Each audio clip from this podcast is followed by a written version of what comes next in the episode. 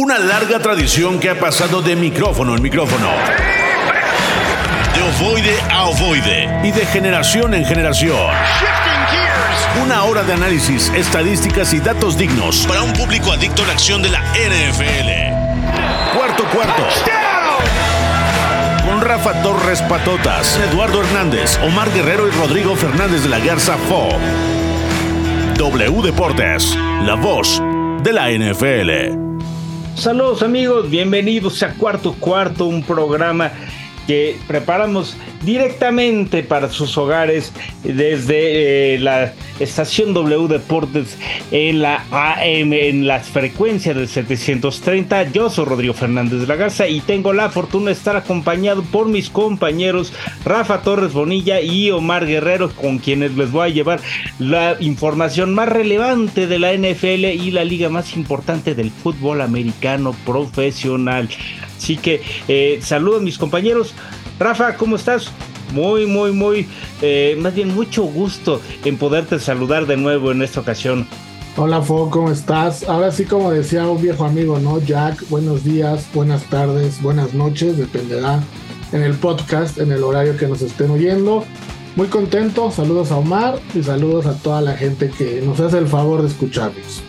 Así es, saludos a nuestro querido Jack Hades que, que anda este, eh, eh, en otros lares, pero siempre repartiendo talento. Y también saludo a mi querido Omar Guerrero que siempre, siempre está pendiente para darnos la mejor información de la NFL y ahora también hasta del béisbol. Omar, ¿cómo estás? Mi querido maestro Fo, Rafa, qué gusto y qué placer saludarlos. De verdad, eh, no, no saben la alegría que, que, me llena cada sábado poder platicar de la NFL porque esta semana hay muchas noticias, hubo cambios eh, o, más bien adquisiciones de equipos que ya estaremos platicando, eh, lo de Dalvin Cook, por supuesto obviamente lo de Frank Clark, así que quédense porque va a estar bien interesante el programa, vamos a platicar de todo esto y mucho más.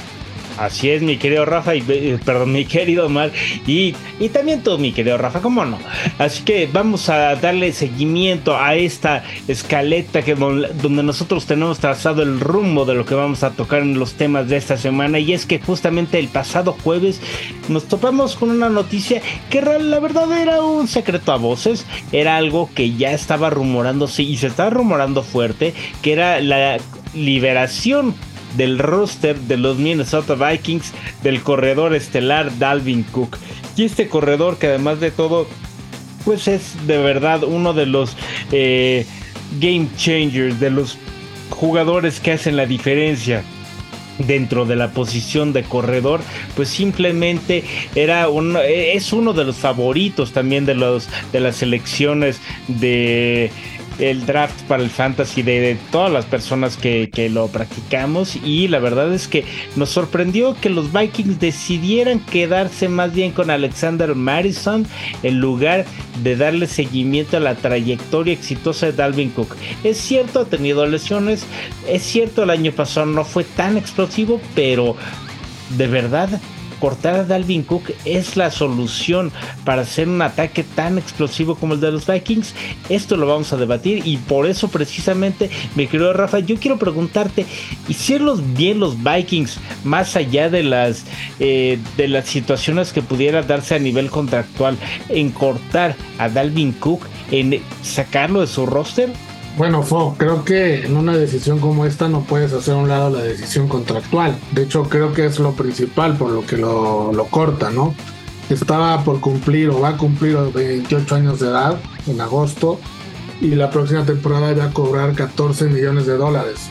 Eh, hay que sumar esos 14 millones al tope salarial de los Vikings para la próxima temporada es mucho dinero, mucho dinero el que, el que Minnesota tuvo que cortar, no le alcanzaba, no es de que no lo quiera, no le alcanzaba. Eh, con cortándolo se van a ahorrar cerca de 9 millones, van a quedar nada más en dinero muerto 1.4 millones y con eso pueden armar un, mejor equipo, ¿no? Con, con, ese dinero. Ahora, Alexander Mattison ya tenía un contrato de 6.35 millones que firmó hace unas semanas y desde ahí ya se veía venir que lo de lo de Dalvin Cook no iba a terminar bien con Minnesota. Ahí tienen en el roster también a Kenny Ganu, a Ty Chandler y hay un novato de Wayne McBride que puede competir, competir con Matis, ¿no? Yo no lo veo como con esto te llegan. Ahora, dijiste que no ha sido tan explosivo y la temporada pasada, irónicamente, es la primera que juega todos los partidos. Eh, nunca había jugado una temporada completa, esta vez sí lo hizo. Y bueno, a sus 28 años de edad habrá que ver eso cómo le impacta, ¿no? Para la próxima. Entonces, vamos, si se pierde un jugador estelar, pero hoy día fue eh, Omar, amigos, creo que los running backs son los jugadores menos estelares en un roster. Tomando eso en cuenta, no creo que a Minnesota le vaya a pesar mucho. Podrán tener un comité, podrán hacer otro tipo de cosas y van a estar bien si Dalvin Cook.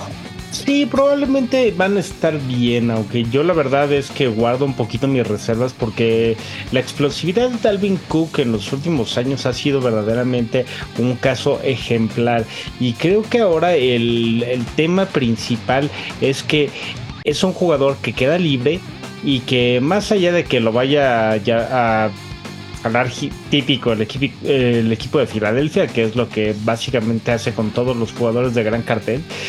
En esta ocasión suena mucho para irse a la conferencia americana y concretamente suena para irse a los Dolphins y también corría un rumor de que sería los Broncos.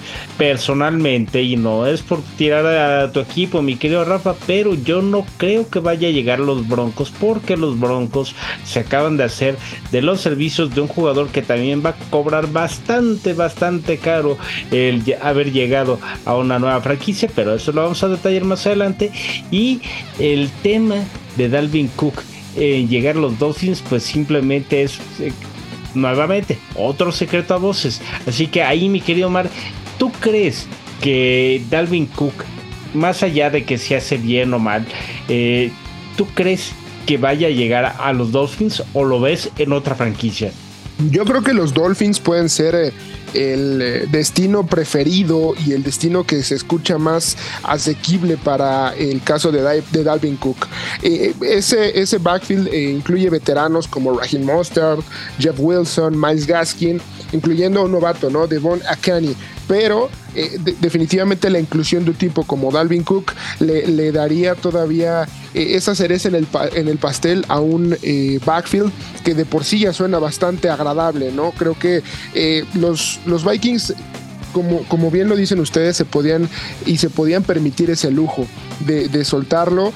Yo creo que cuando sabes de dónde coge a un jugador, que es el tema de las lesiones y que quizá lo puedes dejar ir en un momento en el que seguramente no se lesiona tanto, que te puede retribuir, ¿sabes qué? Me, deshago de ti, nos vamos en los mejores términos, seguramente, quizá no, no estarían contentos, o al menos Cook no estaría contento porque serían 14 millones los que se iba a llevar, pero me parece que para todos eh, es, es la mejor decisión. Aparte, yo creo que están previniendo los eh, Minnesota Vikings lo que vaya a venir con el contrato que le van a dar a Justin Jefferson. Eso es lo que están eh, previniendo más, porque de ninguna manera puedes no eh, tener en, la mente todo el dinero que, que, te tienes que gastar para darle al mejor receptor de la liga para mí, a uno de los mejores receptores también. Sí, sí, completamente de acuerdo. Y es que es demasiado talento el que ha llegado a las filas de los Vikings y es muy difícil también el poder decir que este equipo va a tener eh, problemas. Pero pues, recordemos que más allá de que sean jugadores veteranos o que sean jugadores que tal vez ya no van a estar en su prime físico porque ahorita eh, realmente son los novatos o los jugadores de, los primeros años de su, de su trayectoria como jugador profesional los que están siendo el objeto de la atención de las diferentes franquicias en la NFL. Y aquí lo que me genera muchísima curiosidad es que los Vikings, es cierto, también cortaron a otro receptor eh, veterano, como es Adam Thielen, que llegó a, los, eh, a las Panteras de Carolina, pero por el otro lado también el deshacerse de, eh, de Dalvin Cook que además de todo pues, ha sido su corredor estelar, su corredor el, que les hacía la diferencia, pues simplemente el año pasado ya, eh, y, aquí es donde yo voy a sustentar un poquito, un, poco lo que te estaba comentando hace unos instantes, Rafa, yo creo que eh, la temporada de 2022 ya no fue tan sólida en la trayectoria de Dalvin Cook, porque en la, de entrada en la tercera semana tuvo una separación de hombro, entonces tenías que estarlo cuidando bastante, y luego luego ya, eh, aunque se mantuvo en activo durante toda la temporada, promedió 17.8 toques por eh, encuentro y solamente acumulaba 86 yardas desde la línea de golpeo, lo cual eso hacía un poquito más complicado. Y lo más importante que yo creo que esto es lo que termina por hacer la diferencia a diferencia de los otros años, Dalvin Cook ya no fue tan estelar al momento de llevar eh, las riendas de la ofensiva. Kevin O'Connell eh, le daba un poquito más de juego al, eh, al, factor aéreo y veías ahí un Kirk Cousins que tal vez estaba mucho más orientado a lanzar el balón. eso sí estaba también bastante bien procurado y bastante bien pues controlada su, su necesidad de, de hacer eh, lanzamientos precipitados. Pero encontrar a Justin Jefferson durante toda la temporada fue una constante. Y Adam Thielen incluso también dejó de ser uno de los blancos principales para el mariscal de campo y le llevaron también a otro eh, otro receptor o otras manos importantes como TJ Hawkinson, lo cual hacía de los vikingos una de las ofensivas todavía más peligrosas. Y poco a poco se hizo este mote. Ahora llegaron nuevas armas y definitivamente va a ser un equipo a cuidarse. Pero ¿qué tanta dimensión o qué tanta profundidad pierden los Vikings al eliminar el factor Dalvin Cook de su roster? Rafa, necesito escucharte. Mira, yo, yo no estoy muy de acuerdo en lo que estás diciendo. O sea, la temporada 2022 de, Cook, para mí, y, no nada más numéricamente, fue de las mejores que ha tenido con Minnesota. Tuvo 264 acarreos, solo en 2020 lo superó con 312. Todas las demás temporadas tuvo menos. Tuvo 1173 yardas por tierra, nuevamente solo superado por su mejor temporada en el 2020 con 1557 entonces, vamos, sí lo usaron, lo usaron muchísimo. Insisto, no es un dato menor, pero es la primera temporada que juega los 17 juegos, incluso con la separación de hombro que comentas. Su mejor temporada, 2020, jugó 14, luego había jugado 13 la, la antepasada, y eran las mejores, siempre se había lastimado. Entonces, de que lo usaron mucho, lo usaron mucho. Tuvo dos touchdowns por aire, vamos, 7.6 yardas por pase. Es un cuate que lo usaron muchísimo. Ahora, insisto, ¿por qué se va? Uno, por el tema salarial, es el principal problema. No, no es que se vaya por un tema económico. perdón, por un tema deportivo. Y una vez que por el tema económico se tiene que ir, pues Minnesota encuentra una forma de reemplazarlo. A lo mejor no va a encontrar en Mattison las 1173 yardas pero podrá encontrar un comité con él y con otro más que te corran 700, que te corran 600 y lo va sustituyendo. Por eso es que yo decía, hoy día los running backs, y no estoy descubriendo nada nuevo, es la posición menos cuidada en la NFL. O sea, ahí prácticamente puedes poner a dos, a dos running backs novatos o dos running backs medianos y te sustituyen a uno, a uno estelar y no se ve, no se nota tanto a reserva de que pierdas un coreback, de que pierdas un receptor, de que pierdas un dinero ofensivo importante. Entonces, insisto, Minnesota va a estar bien sin él. Los números en general de Minnesota no creo que vayan a moverse mucho. Se van a quedar más o menos en el rango. Y Dalvin Cook irá a otro equipo, como puede ser Miami, como, como dice Omar, puede ser algún otro, donde aportará ese plus que un, un corredor de su nivel aporta en un equipo en un equipo a la ofensiva. Sí, sí, sí, completamente de acuerdo también. Es, cierto, eh, no va a ser el mismo eh, ataque o la misma profundidad que nos deja el tener a un jugador como Dalvin Cook dentro de los Vikings, pero también cambia mucho este pues este sistema en el que ya veías a los Vikings siempre con una eh, diferente amenaza en el campo, ya fuera eh, Madison o fuera Dalvin Cook y además Justin Jefferson, Adam Thielen y, y, además ver a TJ Hawkinson como, como ala cerrado definitivamente nos hace ver que los Vikings están no solamente aferrándose a hacer una ofensiva bastante productiva, sino que además de todo una ofensiva que está dispuesta a tomar los riesgos de cortar a jugadores importantes, pero que siempre encuentra la manera de darle la vuelta. Y es que solamente el haber perdido a Dalvin Cook implica movimientos importantes. Y justamente en la escena, en o más bien en el escenario de ver a los Vikings nuevamente con un backfield bastante competitivo y, que pueda darle la vuelta o, agitar la liga como le gusta hacer, está Madison, pero también le da juego a otros jugadores como The Wayne McBride, que es un eh, corredor novato, y también Ty Chandler, que llega este, a este backfield en 2023 y que probablemente se vaya a convertir en el corredor número 2. ¿Qué tanto esperas tú que, pueda modificarse este plan de juego que veíamos en los Vikings con estos cambios, mi querido Omar?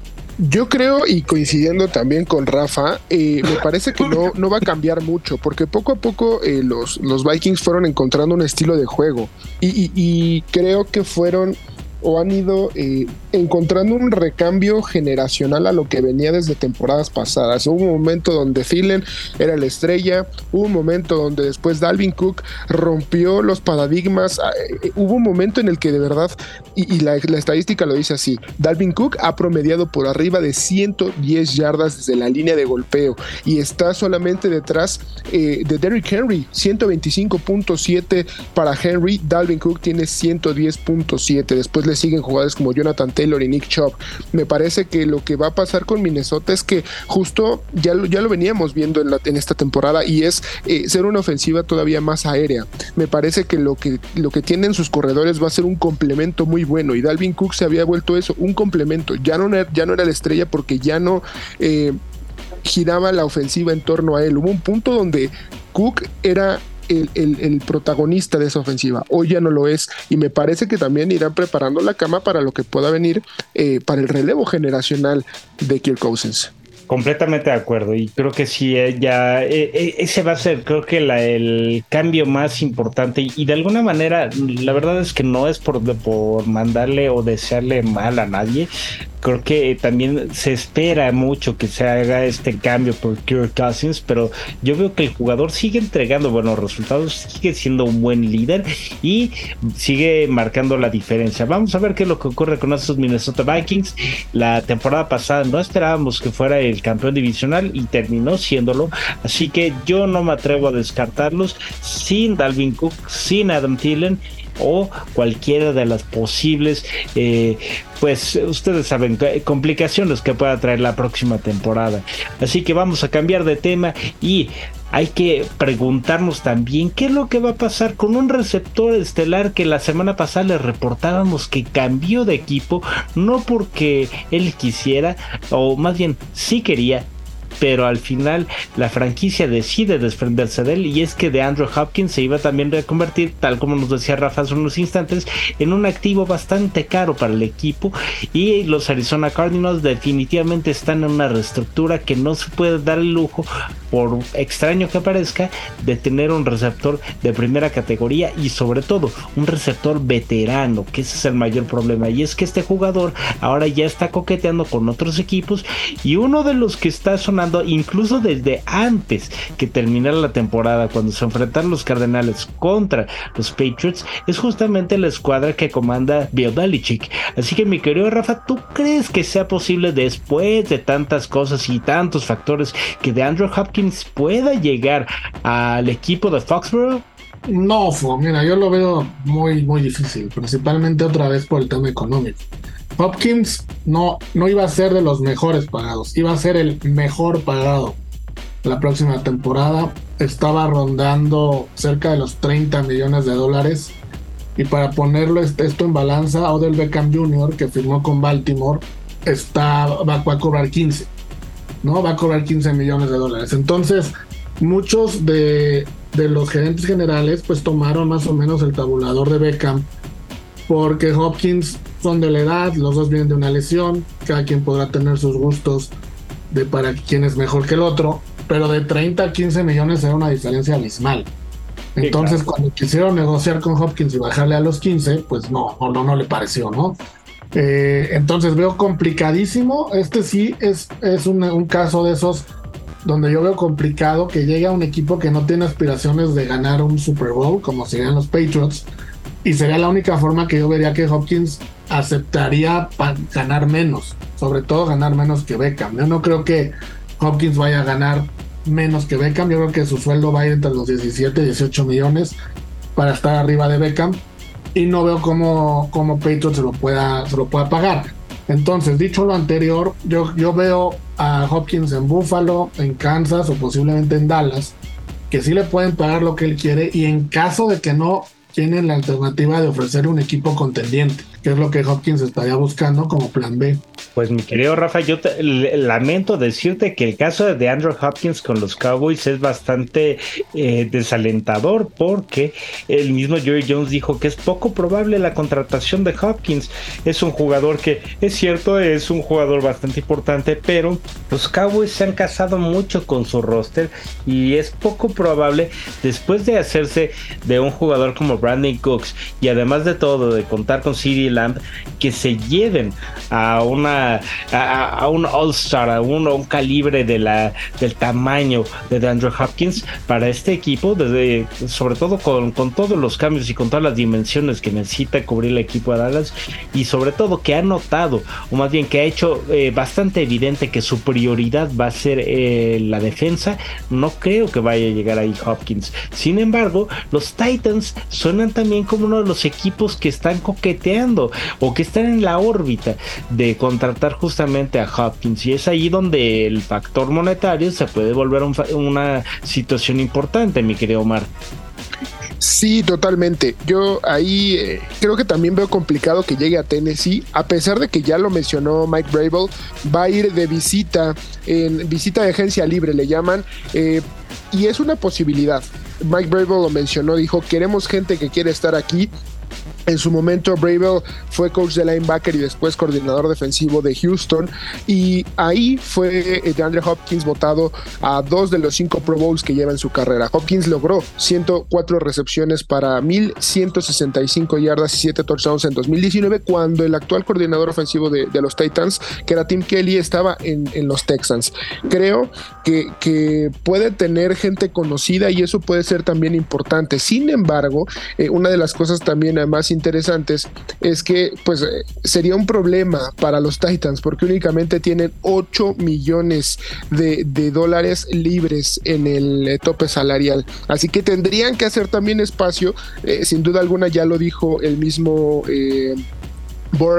Que, que, que Hopkins sería un gran mentor, sobre todo porque los Titans necesitan eh, receptores de calidad. No hay alguien que pueda destacarse por sí solo en esa plantilla y desde el mismo AJ Brown cuando estaba en su momento, eh, me parece que no tienen un receptor uno que, pueda ser destacado y creo que Hopkins sería una gran adición. Sin embargo, ya lo mencionamos, 8 millones de dólares en el espacio eh, bajo el tope salarial es algo que de verdad es, un problema para los, para los Titans. Sumen a ahora que, que eh, Derrick Henry también está preocupado por los rumores que hay de un canje que, que han surgido ahí en Tennessee. Entonces, eh, los, los Titans tienen que ver por ese futuro, porque aparte me parece que son un equipo que dejó de ser contendiente y ahora tendría que eh, ver con miras a eso otra vez. Ahora, digo, sin salir tanto del tema y, mencionando también un poquito de lo tanto que está pasando en la liga, Derrick Henry, recordemos que aunque no ha recibido una oferta importante, también está en la órbita de los jugadores que podrían cambiar de franquicia eh, pues en estas en estos meses. Es algo que todavía no está concreto es algo que aún no se puede vislumbrar de una manera objetiva pero el cortar a este tipo de talentos me parecería un poquito contradictorio. ¿Por qué cortar a un Derrick Henry del equipo que es tu caballito de batalla, que es el jugador probablemente de mayor talento en toda la eh, en todo el roster? y si darle la oportunidad a que llegue un DeAndre Hopkins cuando tu ataque aéreo nunca ha sido un distintivo, sobre todo porque en la era de Derrick Henry ha sido siempre el ataque terrestre la prioridad.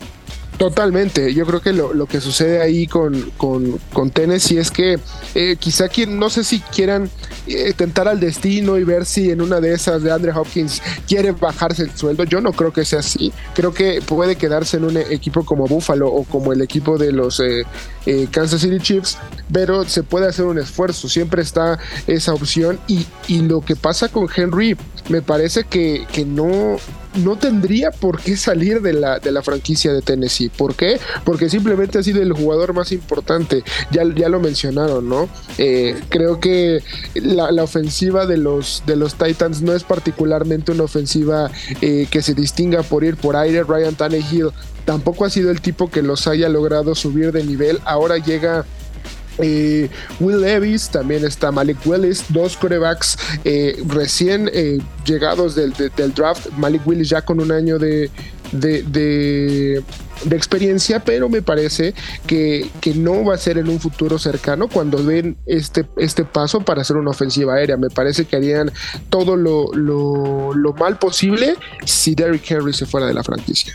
Sí, completamente de acuerdo, pero sabes qué, híjole, eh, pienso mal y acertarás. A mí se me hace que los Tyrants están buscando a su mariscal de campo corredor y creo que ahí es donde van a tratar de compensar todo y me parecería un error abismal. Pero bueno, es solamente mi opinión.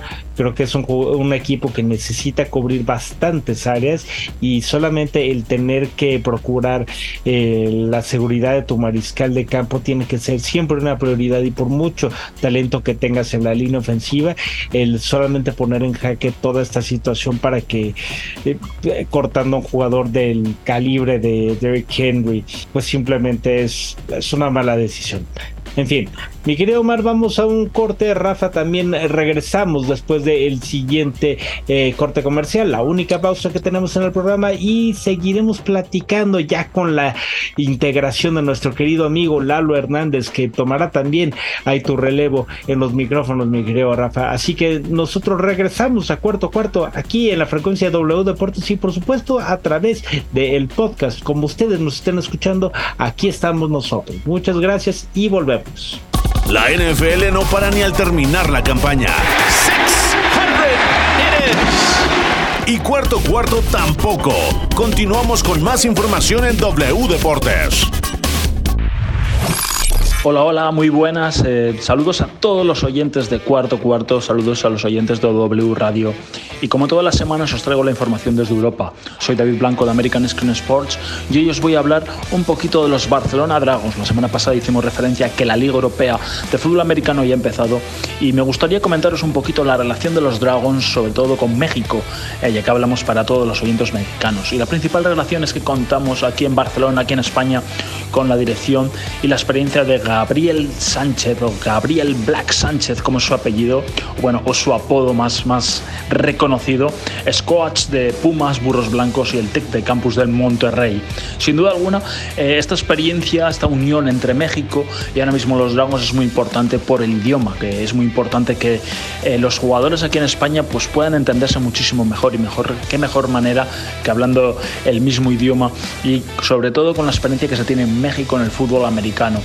Hablaba, eh, sobre todo hablaba el general manager eh, Bart Yacarino, eh, que él estaba muy contento y encantado de poder trabajar con, con Gabriel, que ahora es una figura en, como head coach muy destacada dentro de México y que va a aportar la experiencia y la fluidez necesaria para la franquicia para que pueda competir de una manera importante en la Liga Europea. Eh, sin duda alguna esta relación entre México y España cada vez es mayor y hay que hablar también de su cuerpo técnico que cuenta con Alexander Durazo, entrenador de linebacker coach de eh, Special Teams y, Miguel Ángel Miki Romero también, eh, que es parte del cuerpo técnico. Así que bueno, aquí os dejamos un poquito la relación entre España y México, entre los Dragons y la Liga Europea y México, que creo que a los oyentes les va a gustar un poquito saber que eh, tienen aquí una referencia muy importante y que sin duda alguna el equipo eh, de Barcelona está aprendiendo muchísimo de, toda la experiencia de los mexicanos en el fútbol americano. Así que aquí os dejo un poquito mi pequeño clip de la semana sobre lo que ocurre aquí en Europa y ya hablamos la siguiente semana. Hasta luego y muchas gracias. Regresamos a los micrófonos de cuarto cuarto para seguirles platicando de eh, cómo va y cómo avanza la, el, panorama para la siguiente temporada del NFL que arranca, pues ya saben, por ahí del mes de septiembre y los inicios de este eh, noveno mes del año es donde vamos a tener ya la acción por supuesto, vamos a tener desde antes los partidos de pretemporada y también el partido del Salón de la Fama, pero, pero, pero, pero, antes que comamos ansias, vamos a seguir platicando de lo que ocurre y los diferentes cambios que han habido. Y es que a inicios, bueno, primero que nada, también tengo que tener un poquito de modales y avisar que se dio un cambio aquí en la locución de este programa y Rafa en este momento sale y entra otro bronco. Bien nos decía Lalo que es bronco por bronco y el bronco que se queda es Lalo Hernández. ¿Cómo está Lalo? ¿Qué tal mi Fo? ¿Qué tal mi querido Mar Guerrero? Un gusto estar una vez más con ustedes aquí en el recambio para hablar eh, de lo que más nos gusta, que es el fútbol americano, en esta segunda parte de cuarto cuarto. Siempre un gusto saludarlos, amigos. En efecto, mi querido Lalo, para nosotros es un placer tenerte aquí y justo llegaste a tiempo porque entran tus broncos a la escena y vamos a platicar. Exactamente, porque después de meses en los que se habló que Frank Clark dejaría a los Chiefs de Kansas City, el equipo campeón del NFL y que quería más dinero, que quería otro tipo de trascendencia dentro de la liga, pues simplemente no había ningún equipo, no había ningún candidato, nadie le ofrecía lo que quería. Recordemos que Frank Clark es uno de los jugadores estelares en las defensivas y concretamente lo fue con los Chiefs, pese a las tantas carencias que, que se cuestionaron o que se mencionaron durante toda esta etapa en la que los Chiefs nunca, nunca dejaron de ser uno de los eh, equipos más competitivos y probablemente el más difícil de vencer en toda la liga, pero Frank Clark dejó sus filas y se convirtió ahora sí de manera oficial, esta es una información que se dio a conocer el jueves pasado, en un nuevo jugador de la defensiva de los Broncos de Denver. Así, a primera lectura, mi querido Lalo, ¿cuál fue la emoción que te causó el saber que llegaría Frank Clark a los Broncos? Pues eh, primero eh, un tanto de incredulidad, ¿no? Porque como tú bien comentabas, de repente ha, habido muchos chismes ahora en la NFL que no, que no se habían concretado, pero afortunadamente este sí se concreta. Llega Frank Clark al equipo de los Broncos de Denver, un contrato por un año, 5.5 millones completamente garantizados.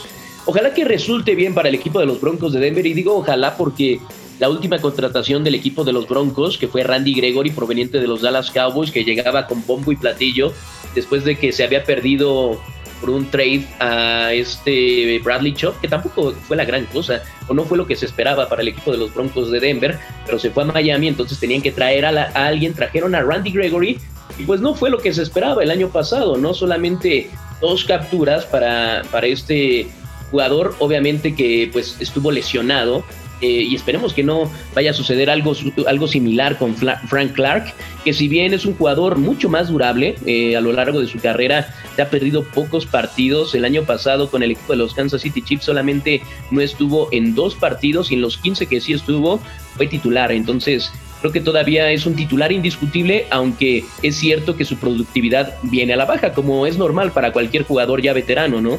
Él llegó a la NFL en 2015, estuvo con los Seattle Seahawks y después en 2019 llegó a los Kansas City Chiefs, pues ha ganado todo, ¿no? Con los Kansas City Chiefs. Desde que él llegó a esa defensiva, obviamente hay otras piezas importantes, ¿no? En esa defensiva, como lo es Chris Jones, pero desde que él llegó han conseguido las cosas importantes Frank Clark a la defensiva y esperemos que en esta ocasión con los Broncos de Denver, que están en la misma división eh, que los Kansas City Chiefs, pues suceda algo similar, que por lo menos tenga buena productividad. La temporada pasada, pasada solamente fueron cinco capturas de coreback. Su mejor año fue en 2018, eh, previo a irse a Kansas City. Tuvo 13 capturas y desde entonces ha ido decreciendo el número de capturas, que es lo más importante en, un edge rusher como lo es Frank Clark. Ya veremos cómo, cómo se van dando las cosas en Denver, pero son buenas noticias, mi querido Rodrigo Fo.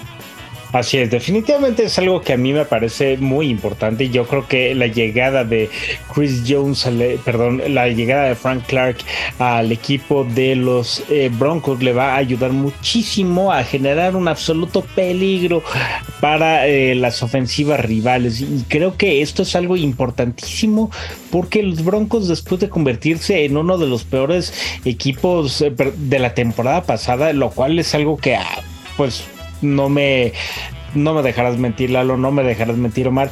No es algo que nos sorprendió a todos. Yo creo que esperamos con las contrataciones que habían hecho, con el equipo que tenían en el campo, que los Broncos se convirtieran en uno de los principales contendientes y todos veíamos que realmente hubiera una complicación para los Chiefs de llegar a dominar la división, pero al final, pues no pasó no pasó y creo que ahora sí los Broncos van a tener pues una de estas herramientas importantísimas que es fortalecer una defensiva bastante bien construida con el paso a los años con jugadores que marcan también diferencia y que creo que ahora sí pueden lograr algo pues importante. Creo que lo más eh, relevante para estos Broncos va a ser el dejar de ceder tantos espacios eh, importantes a lo largo de la temporada y vamos a ver qué tan posible es que se haga esta eh, pues esta franquicia temible con todos estos jugadores de categoría. ¿Qué, quiénes imaginas que realmente vayan a hacer la diferencia dentro de esta defensiva, además del mismo Clark, mi querido Omar? Me parece que habría que explorar qué también regresa Randy, Randy Gregory a, a la titularidad porque pues hay que, hay que mencionarlo, ¿no? El mismo Randy Gregory se le acabó la pólvora muy rápido, fue una de las mayores adquisiciones de los Broncos hace un año cuando firmó por 5 años y 70 millones de dólares y una lesión, pues en la semana 4 eh, lamentablemente acabó con su temporada, jugó apenas 6 encuentros y culminó con eh, dos capturas. Ahora yo creo que también eh, habrá que ver cómo regresa después de esa lesión, ver cómo se complementa con el mismo Frank Clark y digo, yo creo que una de las estrellitas en esta eh, gran defensiva de los eh, Broncos de Denver también es, su safety, ¿no? Eh, Pat Surtain, que es de estos tipos que son talento generacional en esa posición. Surtain, que, ya lo mencionamos, incluso todavía me acuerdo de cuando vimos ese pick del draft con, con Lalo en vivo, que, le gustó, pero a la vez no, porque no se quedaron con, con el mismo coreback hoy de los de los eh, Osos de Chicago con Justin Fields exactamente. Y, la, verdad es que eh, se consiguieron eh, un, año después a Justin a, su, a su coreback, que en este caso es Russell Wilson, eh, que difícilmente yo creo que vaya a dar un segundo año tan malo, porque de verdad yo creo que pasó de ser un coreback eh, estelar a un ser un coreback mediano X en la NFL, porque eso fue Russell Wilson la temporada, la temporada anterior, pero me parece que sí van a dar un brinco significativo los, los Broncos de Denver, tanto a la ofensiva como a la defensiva. En la defensiva están construyendo justamente lo que puede venir eh, están haciéndose sólidos, ya tienen jugadores interesantes y en la ofensiva van a tener a tipos eh, que les den eh, muchísima variedad. trajeron al mismo Samash Perrin de allá de Cincinnati, tienen a Javonte Williams, trajeron a Marcus Callaway ahora de, de, Nueva Orleans, Jerry Judy por supuesto, ya va a regresar Cortland Sutton, tienen a, Tim Patrick, entonces van a tener cosas bien interesantes los Broncos para la siguiente temporada y yo lo que sí quiero decir es, no entiendo por qué los, los Kansas City Chiefs refuerzan, digo, entiendo que lo habían liberado y demás, pero le diste la oportunidad de reforzar a un equipo de tu misma división.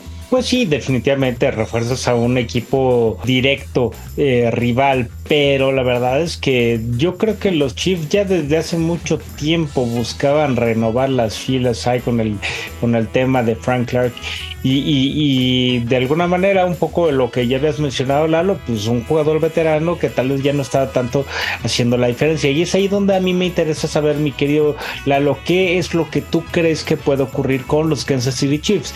Es cierto, es un equipo que está tan bien coachado y tan bien gestionado a nivel franquicia que definitivamente los agujeros que se han generado se convierten en pues áreas de oportunidad que terminen fortaleciendo con contrataciones o selecciones del draft cada vez más interesantes.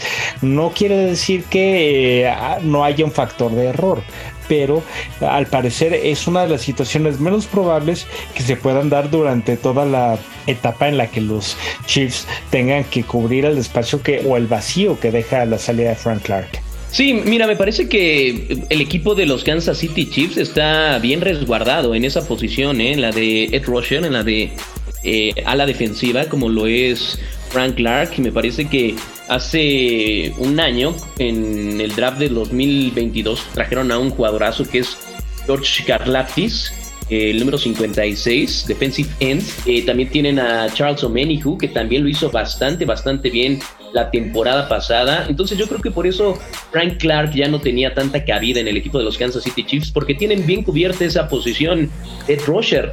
Aparte, el cuerpo de linebackers, que yo creo que antes sí era una debilidad para el equipo de los Kansas City Chiefs, ha venido creciendo sustancialmente. Nick Bolton fue un arma fundamental en postemporada y lo, y lo que hizo en el propio Super Bowl fue extraordinario. Willie Gay también ha subido mucho eh, su, potencial, su, talento para el equipo de los Kansas City Chiefs. Entonces yo creo que era el paso a seguir. Eh, como decía en su tiempo, y tú lo conoces bien, mi querido Rodrigo Fernández, el, gran coach de los San Francisco 49ers. Ay, se me acaba de ir su nombre. Em, este que ganó tres Super Bowls. ¿Me escuchan? Bill Walsh, Bill Walsh. Bill Walsh, sí, perdón, perdón, Bill Walsh, exactamente. Es mejor ir es mejor dejar ir a un jugador antes o temprano que después. Entonces, yo creo que eso fue a lo que apostó el equipo de los Kansas City Chiefs eh, de Andy Reid, dejar ir antes a un Frank Clark que posiblemente todavía tenga un par de años buenos, pero ya lo que viene empujando en la posición de, de ala defensiva en los Kansas City Chiefs es bastante bueno, entonces yo creo que van a estar muy bien cubiertos en esa posición y van a poder ponerle presión a los corebacks de esa división oeste de la conferencia americana.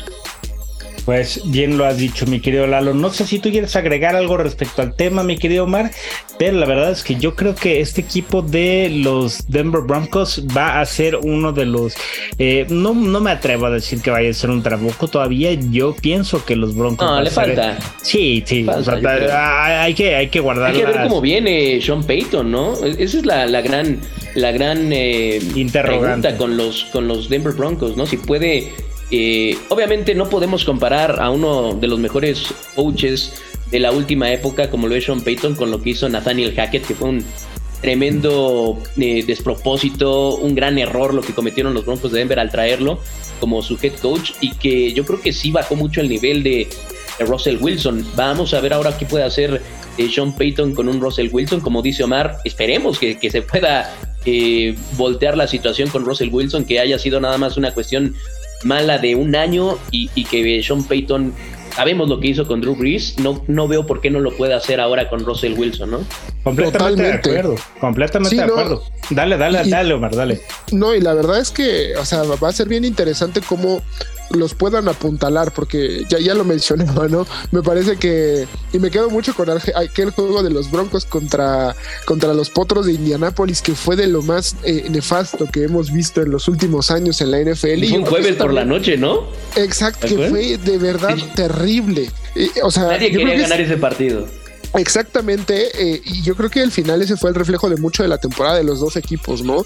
Y, y, al final Russell Wilson jamás terminó por recomponer el camino, lo vimos desconocido y, y justo vamos a ver a dos eh, grandes estrellas luminarias de la NFL, uno en el cocheo y el otro en, la posición de coreback, conjuntarse y ver si pueden lograr eh, establecerse como uno de los equipos más interesantes de esa, de esa conferencia, porque al final los Broncos podrán tener a Sean Payton y, al mismo Russell Wilson en su equipo, pero todavía tienen que enfrentarse a equipos como los Bills, como los Ravens que, se, que, que vienen renovados, los Bengals que son uno de los candidatazos, los Chiefs que son los campeones. O sea, me parece que ahora sí. Sí, la americana está competitiva más no poder, increíblemente. Y, van, a, van a tener mucha competencia. entonces, va a ser interesante, aunque siempre se agradece que, que, equipos como los Broncos se quieran sumar a la pelea y que le vuelvan todavía más competitivo. Completamente de acuerdo, mis queridos amigos. Y si, no, si les parece, vamos a mantenernos en la conferencia americana. Y es que un equipo que está viendo ya hacia el futuro son los Jacksonville Jaguars. Y para esta visión hacia el futuro, justamente han decidido emprender un proyecto que va a ser renovar su casa de aquí a los próximos tres años y que eh, les va a dar un nuevo estadio completamente renovado, totalmente nuevo y sobre todo con una vanguardia total. Es un eh, proyecto que, como les comentaba, eh, también este, está previsto para los próximos tres años, pero también es un proyecto que acá hay ciertos rumores de salida de la franquicia de la ciudad de Jacksonville, ahí en Florida.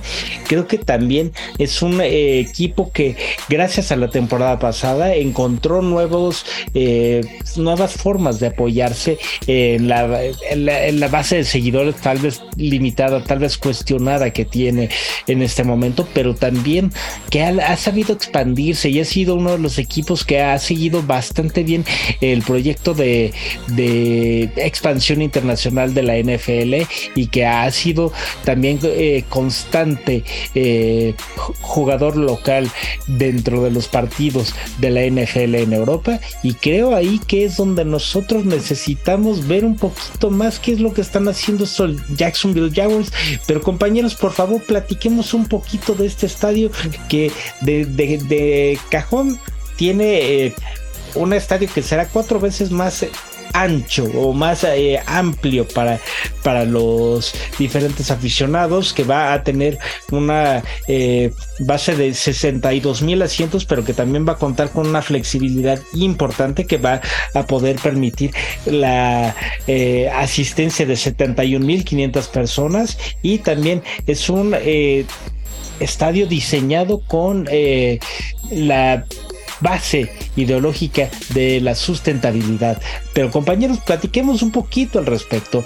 Eh, Lalo, ¿qué sabes de este proyecto? ¿Qué nos puedes contar para terminar de sorprendernos de lo que tienen los Jacksonville Jaguars eh, previstos para el futuro? Pues mira, a mí lo que me sorprende de, esta situación del nuevo estadio de los Jacksonville Jaguars es el, el apostar ya el todo por el todo por el mercado de Jacksonville para el equipo de los Jaguars porque sabemos que es una de las ciudades o de los mercados de la NFL que menos emoción genera en sus aficionados.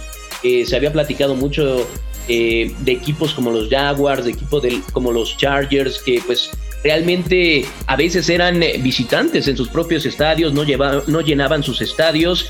Me parece que es muy importante también la llegada de Trevor Lawrence y la llegada de Doug Peterson. Se vio esta pasada temporada como el equipo, después de ser un total fracaso con Urban Meyer, le dieron la vuelta por completo para esta campaña, empieza a generar emoción. Creo que la, cara de la franquicia que es Trevor Lawrence eh, también ya genera más emoción en el mercado de Jacksonville y ya eh, pues consolidarse ahí, saber que se van a quedar en esa ciudad, apostar e invertir por un estadio 1.3 billones, que para nada va a ser uno de los estadios más grandes, no, no más grandes, más costosos o más eh, onerosos de la NFL, como lo es el SoFi Stadium, que costó 5 billones de, eh, dólares.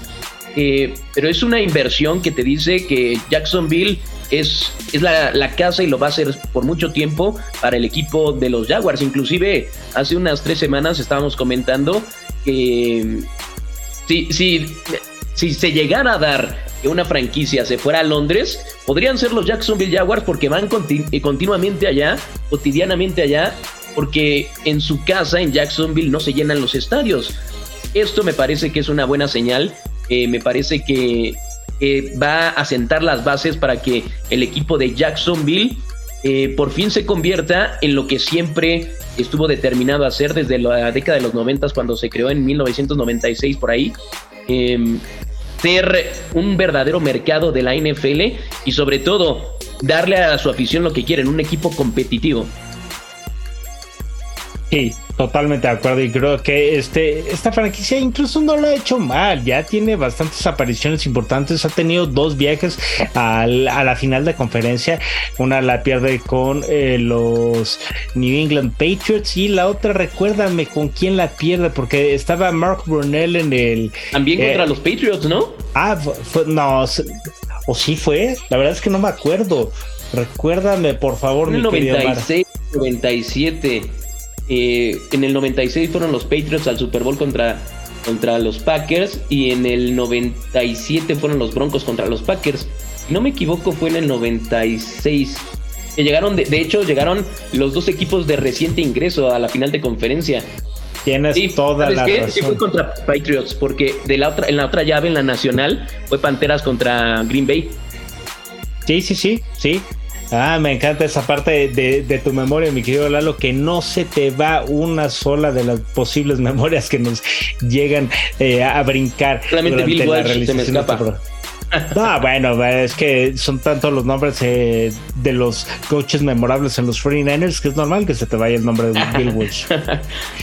Oye, este, también platicar un poquito de otro tipo de temas dentro de la misma NFL y es que eh, es, importante resaltar que ya salió la portada del juego que invariablemente nos entretiene eh, en el preámbulo o incluso ya durante la temporada de cuando se trata de videojuegos. Y es que este, este pues es inevitable llegar a la famosísima maldición del juego Madden que es donde está ahora como titular, o más, que como titular, como portada, como protagonista, Josh Allen. Una portada honestamente increíble. Me fascina la gran foto con la que sale eh, Josh Allen brincando al escenario, bueno, al escenario, a, las gradas para eh, lidiar con el público que le está eh, agradeciendo el buen desempeño y la manera en la que siempre llega a las diagonales. Omar, por favor, cuéntanos qué impresión te da esta nueva portada del Madden. Y que está, está, padre, la verdad es que eh, eh, denota mucha euforia esa foto de Josh Allen con todos los fanáticos de los Bills de Buffalo. La verdad es que me tiene. Eh, me tiene bastante convencido, la verdad es que se ve agradable. Nada como ¿Y lo vas a comprar, mi querido Omar? yo creo que sí. primero me compraría la edición especial de, la anterior, la, la que tiene pues toda la el homenaje a, a Madden, a John Madden, sí, exactamente, y me parece que esa, esa todavía la tendría más como de colección.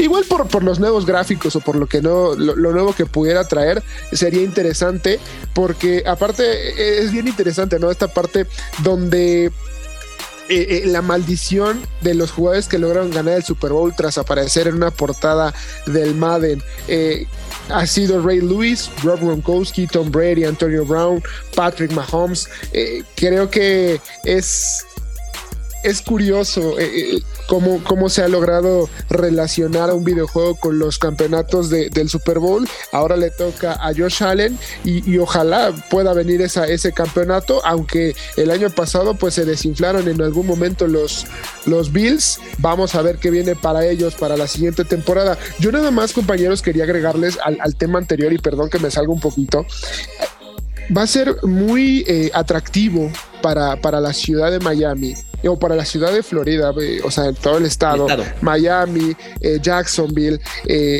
todo lo que va a traer los siguientes años, ¿no? Con la renovación del estadio de los Jaguars, eh, obviamente la inclusión de lo que será eh, en los siguientes eh, meses la, figura de Lionel Messi, y perdón que me salga de nuestro deporte, pero va a ser un atractivo total ese estado, ¿no? Obviamente están los Dolphins, los Miami Marlins, pero me parece que eh, están, intentando atraer el deporte a, Florida y creo que los Jacksonville Jaguars no se quieren quedar atrás y precisamente también digo es algo que ya se cocinaba pero eh, eh, se ponen en la mira de un estado que ahora mismo va a ser uno de los ojos del mundo deportivamente hablando.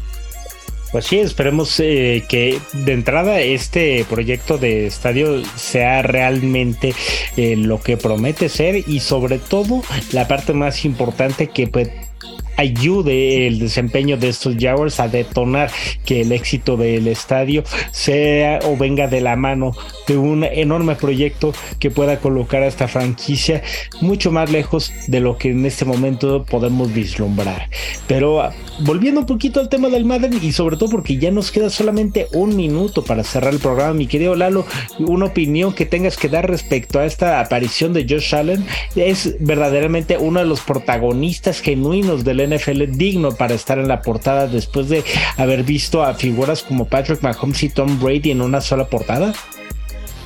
Sí, claro, claro que, tiene ya la calidad y es suficientemente importante Josh Allen para, para estar en una, en una portada del Madden. Para mí uno de, los, de mis juegos favoritos de, de la infancia. Jugué desde el Madden 2001, creo. O sea, el único que no jugué fue el 2000, donde aparecía en la portada John Madden, ¿no?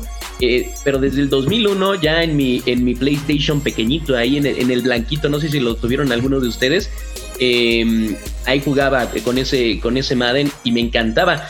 Y pues tengo que decirlo, ya las últimas versiones ya me parecían que eran copia una de otra.